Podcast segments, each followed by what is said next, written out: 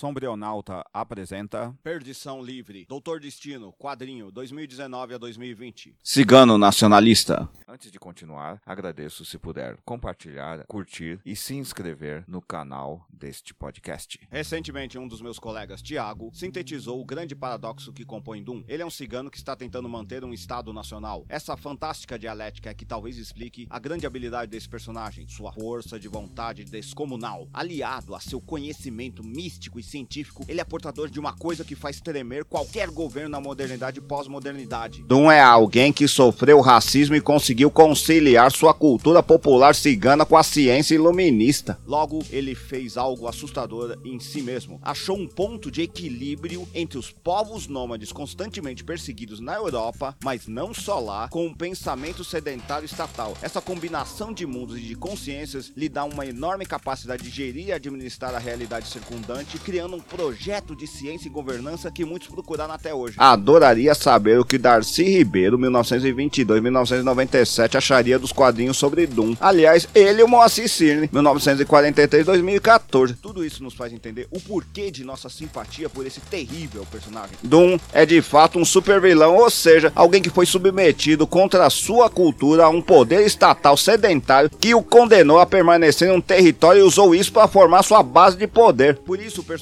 por excelência, é o inimigo da ciência imperial, notadamente ocidental, e também de seus padrões de sociabilidade, corporificado na figura de seus outrora grandes adversários, o Quarteto Fantástico, 1962. Outrora, porque esse nego diz que o Batman, 1939, só vence o Superman, 1938, por causa dos roteiristas, o mesmo pode ser dito de Red Richards e companhia. Foi o que o assediador de mulheres Warren Ellis, 1968, demonstrou quando escreveu sua versão definitiva de Doom, Elijah Snow, em Planetary, 1998. Mas aqui nessa obra, o roteirista Christopher Cantwell, 1980, tenta apresentar os pensamentos mais íntimos do presidente vitalício da Latvéria e de como sua suprema força de vontade é auxiliada por tremendas dúvidas que ele tem de si mesmo e não as revela para ninguém. Doom nesse quadrinho é apresentado a seu maior inimigo, ele mesmo. Siga lendo para a parte 2, Doom Bonaparte. Se você apreciou, compartilhe nas suas redes sociais. Dê um curtir se você estiver no Facebook. Dê 50 palminhas se você estiver no Medium. E dê finalmente um curtir e um compartilhar se estiver no Facebook. Ou, se estiver no WhatsApp, envie para seus amigos. Se estiver no TikTok, compartilhe também e divulgue. Se estiver no YouTube, se inscreva em nosso canal. Até mais. Até a próxima. Obrigado.